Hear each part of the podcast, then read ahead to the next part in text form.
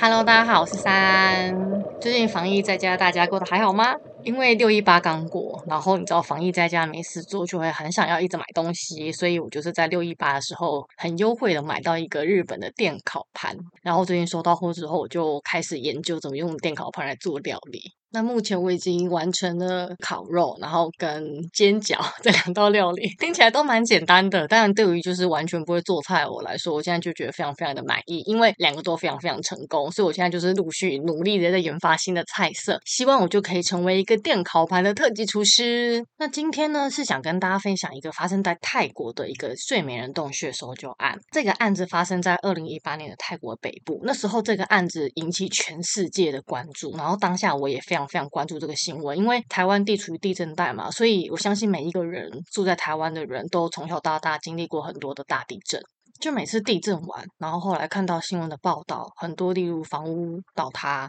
或是土石流，然后有人受困，然后就发生在台湾，我们就会非常非常的害怕，跟希望他们赶快获救。所以其实我从小到大都蛮关注这一类的新闻。这一次发生在泰国的洞穴搜救案是在二零一八年的六月二十三日，当时有十二名足球队的少年跟一名教练，总共十三人。他们在下午练完球的时候啊，这一组队员全部都不见了。家长们啊跟学校就发现人。不见之后呢，就开始找，然后他们就是在一个叫做睡美人洞的洞口，就看到了十三辆脚踏车停在那边，加上这不是他们第一次进入这个洞穴。所以当时就研判他们全部都进去洞穴里面玩。那他们为什么会受困呢？其实因为在泰国七月到十月有所谓的雨季，季风会带来大量的湿气，下起雨来的瞬间降雨量非常非常的高。这个洞穴是石灰岩洞，所以一下雨之后，那个水会直接穿入岩层当中，造成洞穴里面的整个洞会淹水。那这个时间六月二十三号，刚好就是在要接雨季之前。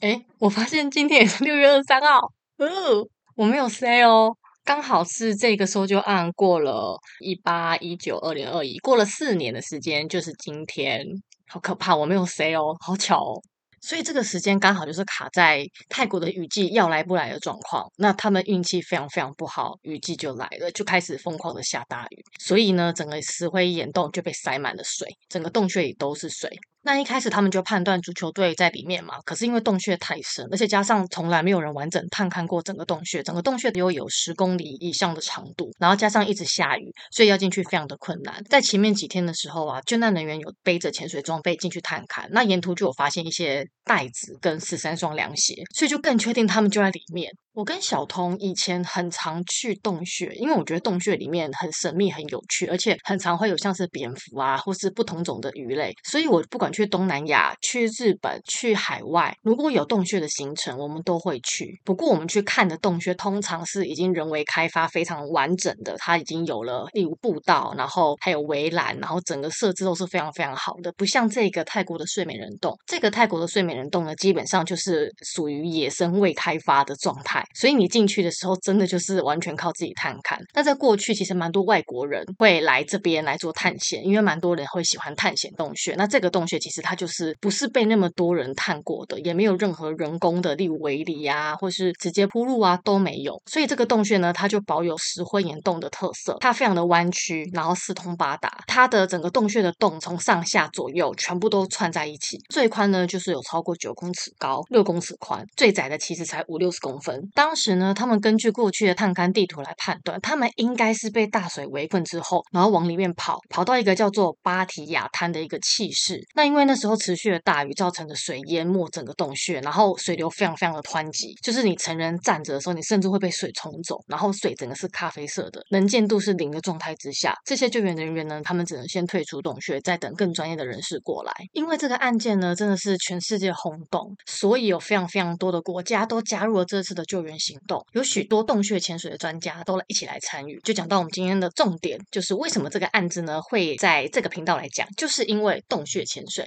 当时这个案子发生的时候，是我刚考到 OW 的时候，所以我一听到他是用潜水的方式把这些小朋友救出来，我真的超级惊讶，而且我觉得哦妈呀，太帅了，太屌了。然后那时候我就是非常非常专注的 follow 这个案子。洞穴潜水呢，其实算是一种极限运动，因为它跟一般休闲潜水是不同的，它是一种在封闭式环境下潜水的一个方式，所以通常你在遇到状况的时候，你没有办法立刻出水面，立刻呼吸。那平常像我们在开放水域潜水的时候，如果真的遇到状况，例如你的气已经是零巴，然后你身旁没有任何潜伴可以让你吸备二，你是可以直接紧急上升。那你就算未来有减压病的风险，可是你至少不是立刻就居居。可是洞穴潜水就不一样，如果你没有气。你就必须找到气室才可以，但气室的气也是有限的哦，所以你知道空气的管理是非常非常非常重要。你只要一没有气，你就会立刻举举。这类的潜水通常是用侧挂，然后一次会带好几个气瓶，或是沿路会放备用气瓶，然后加上其实洞穴就是跟迷宫一样，所以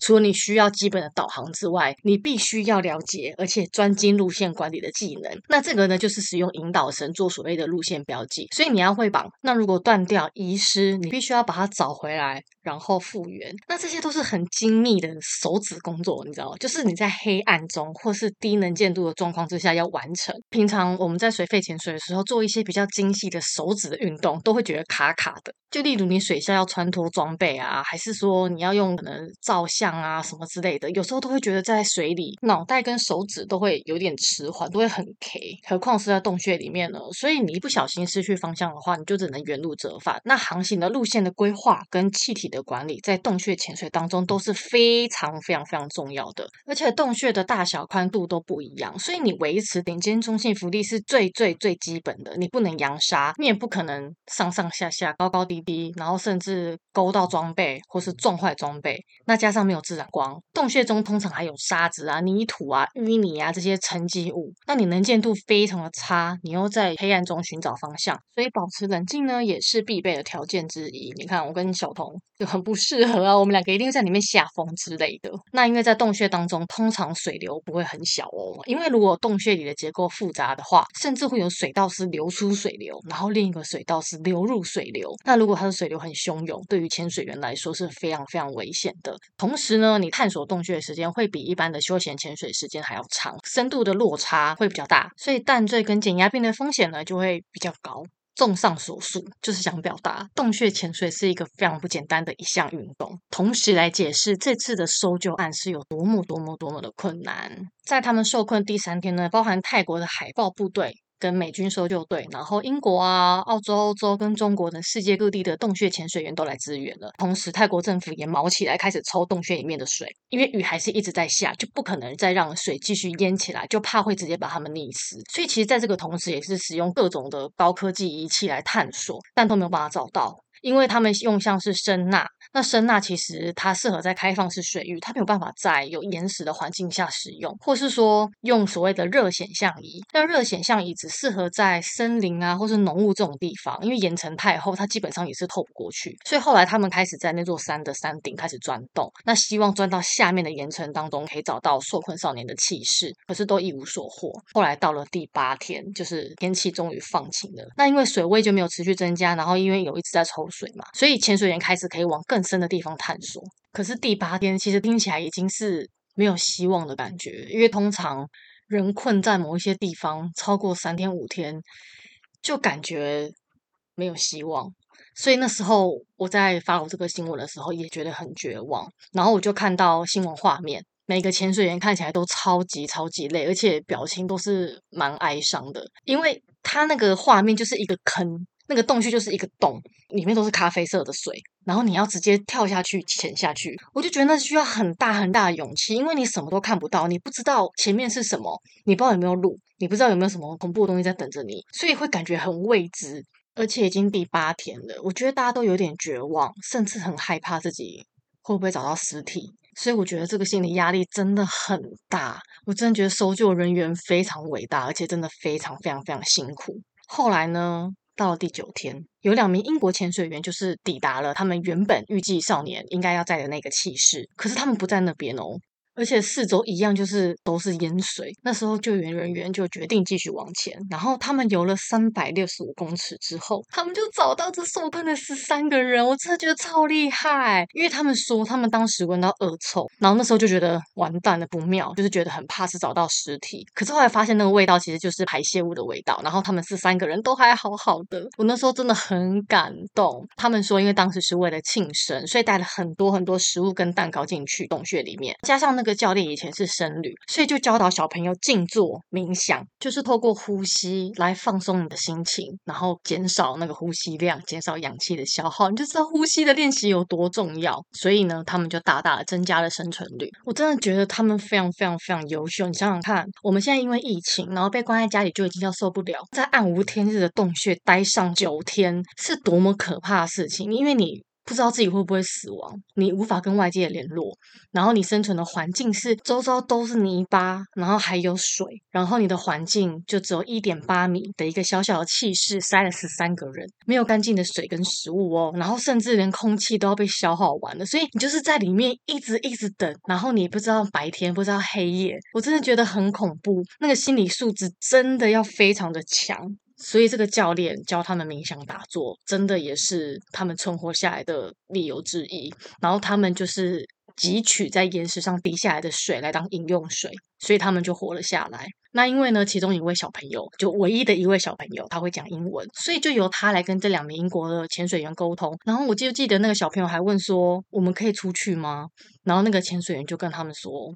不。”不是今天，可是我真的觉得对他们来说就是希望，因为就是一个救世主降临的感觉。而且你想想看，当潜水员钻出水面看到他们的时候，那是有多么戏剧性的一刻。因为你不知道钻出水面到底是你知道妖怪还是什么怪兽要来吃你，还是要来救你的人。所以我就觉得天哪，这一切真的是太令人感到恐惧跟希望了。这两种感觉就是同时并存，而且你不觉得这种情节就很像电影里面那种最后大家会杀来杀去，然后之类的恐怖画面吗？可是也没有，他们就是很 peace 在里面等待。我不知道那些小朋友当时到底心里是怎么样，是充满希望，还是已经绝望？一切都非常非常非常可怕。那这十三名师生全数生存的消息传开之后，其实真的是充满希望，然后也开始疯狂想办法来救他们出来。他们所受困的这个气室呢，是在整个洞穴的四公里深，你单趟进去需要四到五个小时，所以你来回需要十个小时以上，是非常困难而且辛苦的。那当时呢，其实同时也在找其他更快速的方式，像是开新的路口。所以当时的马斯克就是那个特斯拉的老板，他旗下呢有一个叫做 SpaceX 跟钻洞公司 Boring Company 就开始想办法，因为其中一个就是想说要在山上然后钻洞下去，可是因为难度很高的原因是深。度非常非常的深，然后没有办法精准的定位气室的位置，就是一种你知道失之毫厘、差之千里的概念。而且大型的机具啊，其实很难运到山上执行这个钻洞任务，所以就失败。那马斯克另外一个想法呢，就是由 SpaceX 这个公司研发了一个叫做克维拉逃生舱。那因为这家公司是做太空科技，所以其实就是做类似缩小版的太空舱，然后把小朋友就是塞到那个太空舱里面，直接带出来。但因为这个洞穴呢，有很多是所谓的 U 型窄道，它的洞最小只有五十到六十公分，而且是 U 字形的。那甚至潜水员要经过的话，需要把装备卸下来，它才能通过。加上这个舱呢，它需要很多很多精细的操作，所以在能见度很不好，然后跟空间非常有限制的状态之下是非常难执行的。所以马斯克的两个方案全部都被打枪，真是你知道，高科技还是有无法作用的时候。最后呢，还是选用最原始的路线潜水出来。那因为呢，他们是在第九天的时候找到这些少年，所以在准备逃生路线的同时呢，有潜水人员就带食物跟一些救生的用具啊、保暖的用具去陪伴他们，因为他们还需要时间来规划救援出来的路线，所以还有医生啊也加入了提供医疗协助。那你知道，要同时是一位潜水员，然后你要钻进洞穴潜水，然后同时要是一名医生，到底有多困难？而且呢，在后来的第十四天，也就是说他们第九天找到他们，然后一直在规划这个路线，到第十四天的时候，有一名泰国海豹部队的队员在布置这个逃生路线的时候啊，因为气瓶没有气，然后就走了。所以你知道震惊全球，然后大家更理解这个救援的困难度跟危险性。那后来因为这个洞穴里面的空气氧气越来越少，以及因为又要开始下雨，所以在第十六天的时候呢，就开始。执行救援计划，同时有九十名潜水员进入洞穴里参加这次的救援行动。他们呢，其实是将整个路段以四百公尺为一个单位，分成各个不同的小组来负责。每一个潜水员都对自己所负责的区域都非常非常的了解，然后现场都备有备用的气瓶啊、毛毯啊跟相关的急救物品，然后也知道如何去应付状况。也就是说，例如说你面镜如果破掉了，每个地方每一个区段，它都有备用的面镜可以做使用。当时就开始七个小时后陆续就。救出四位少年，真的超级超级感动。我看到那个救护车出来的时候，我那个鸡皮疙瘩真的是全身，太开心了。那因为呢，后来需要重新布置搜救路线，然后你还要更新你的备用气瓶啊，跟现场的设备，而且潜水员需要休息，所以在救完这四名少年之后呢，他们全部就在休息一天。泰国当局还有家属其实都很不希望搜救停下来，可是其实像这样的搜救方式，你光是进去跟出来就要花十几个小时，因为你看哦，四位少年花了七个小时从里面送出来，那里面的九十名的潜水员他也要自己慢慢出动，所以这些时间跟这些压力还有这些辛苦，他其实花费非常非常长的时间，比我们上班时间还要长，而且是在洞穴里面工作，所以为了要增加成功率，毕竟这样的搜救行动如果一有状况，那可能真的就搭上人命喽。所以休息是非常非常重要的。我觉得对于留下来的人来说是一种心理压力，因为有八个小朋友跟一个教练还在里面嘛。那当你在洞穴里面，其实你不知道出去的那四个人他到底有没有成功的脱困，然后你被留下来了，是心里或多或少会有被抛弃的感觉。这个真的是一个煎熬吧？我觉得，就教练只能叫小朋友赶快打坐，赶快打坐，不要想，不要想，因为真的太可怕了。然后呢，隔天早上十点。救援行动继续，又过了七八个小时，又救出了四名少年。所以其实当下大家真的是充满希望。但是呢，当下居然又开始下雨，而且气室里面的空气真的是越来越少，越来越少。就是他们很有可能会被溺死，或是说缺氧而死。隔天早上，他们又抓紧时间再进去救人，又在花费九个小时之后呢，剩下的四个少年跟教练都被救出来了。然后就开始疯狂的下大雨，那水流就开始变得非常非常的猛烈。所以待在里面的救难人员，那些潜水。队员，他们又花了三个小时的时间从洞穴里面全数出来。当时全世界收到这个消息，真的是超级超级开心。搜救团队呢，他们花了三天把这十三名受困的人员全数救出来。那因为之前就是有一名海豹部队的搜救员，就是因为在运送空气的时候，然后走了。那后来呢，又有一名搜救员因为细菌感染死亡。洞穴里通常有很多很不知名的可怕细菌，而且因为你会张嘴咬二级头嘛，所以你在搜救当中一定会喝下这些脏水，或是你可能碰碰撞撞会有一些伤口，这些水一定会碰到你的伤口，所以就因为这样子细菌感染，然后走了。那这次整个搜救行动呢，就死亡了两名搜救人员，就是非常非常非常的遗憾。后来这个洞穴呢，就直接被封了起来，然后门口呢就是立了一个铜像，就是第一位死亡的搜救人员叫做沙曼布南，用这个铜像来纪念他，然后。感谢他的付出，这个地方呢就开始就变成一个观光景点。因为以前可能只有偶尔一两个外国人来探看这个洞穴，现在虽然封了起来，可是因为许多观光客就是慕名来参观，然后也带动了周遭的经济。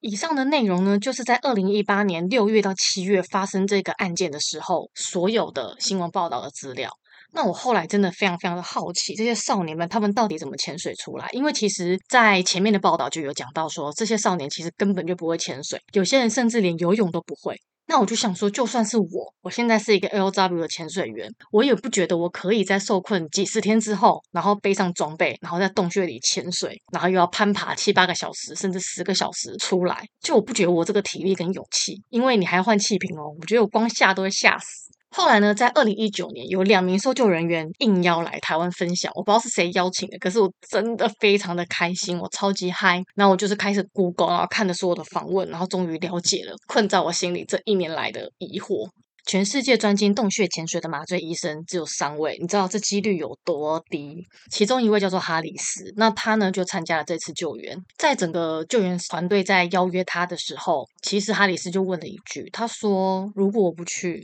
会怎么样？”然后团队人就回答他说：“如果你不来，全部人都会死。”所以哈里斯就应邀参加了这次救援。当时呢是怎么把他们救出来的？其实那些少年是穿着防寒衣。然后把气瓶绑在胸口，并且戴上全面罩，以一个全身被束缚，然后被完全麻醉的状况之下带出来。会这样做是因为在冗长的救援过程当中，因为这些孩子被困了十几天，他们内心已经非常非常脆弱了，而且基本上也没有什么体力。然后你要在这四五公里的洞穴里面攀爬、潜水，四周又很黑，水又很浊，能见度很差。然后你有生命被受到迫害的这种压力，其实是非常非常容易恐慌跟害怕，甚至是挥舞手脚啊，然后可能会打下潜水员的设备、二级头、面镜，甚至是更重要的其他装备，那造成不可逆补的后果。所以他们后来判断。必须要以这个形式把小朋友都带出来。但是呢，其实麻醉之前通常都需要确认身高、体重以及验血来看你身体的状况，提供合适的剂量。可是，在当下是没有办法做到的。小朋友被关了十几天，他们可能体重疯狂的往下掉，然后可能血液里面有细菌感染，或是有寄生虫，你当下是没有办法知道的。所以这些只能靠哈里斯的专业来判断要下多少剂量在这些小朋友的身上，很有可能因为体力不支。而死亡，或是剂量不够，运送到一半就醒来，而且真的有发生到，就是在途中真的有两名少年醒来，然后这些搜救人员在赶快补打麻醉剂，让他们沉睡，要不然如果他们一恐慌，就会是非常大的危险。所以其实整个团队一直都不想讲这件事情，他们并不想把麻醉这件事情放在媒体上面，他们只对外宣称说孩子们睡着了，因为这件事情在成功之前。都有非常非常大的风险存在。这句话好像是废话本来？在成功之前就有很大的风险。可是我想也是因为他们成功了，所以他们才敢讲这个做法。在当时如果一被提出来的话，很容易被社会当局挞伐，一定会有很多人不希望这样子形式来做。可是好险他们成功了，所以我觉得这是一个非常伟大的救援。他是在非常大的压力跟非常极限的环境之下来完成这一个搜救行动，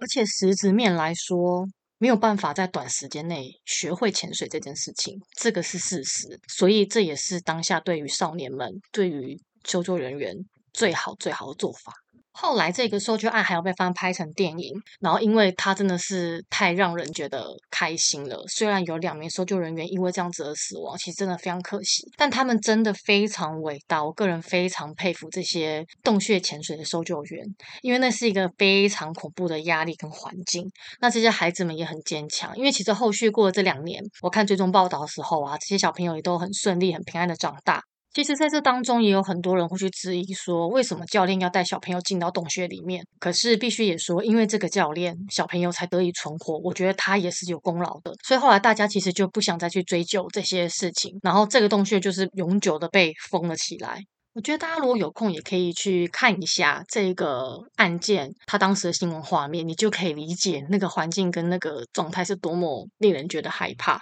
因为台湾很少有这种可能超过一两公里以上的洞穴可以看，就除了一些防空洞啊这种，就是天然的这种洞穴就比较少，因为毕竟地形的关系嘛。不过呢，还是要提醒大家，没事不要去未开发的洞穴玩，或是像我们一样选择安全的洞穴哦。喜欢今天的分享，欢迎订阅，然后也可以分享给朋友，也可以去 IG 留言给我，跟我们聊聊天哦。下次见，拜拜。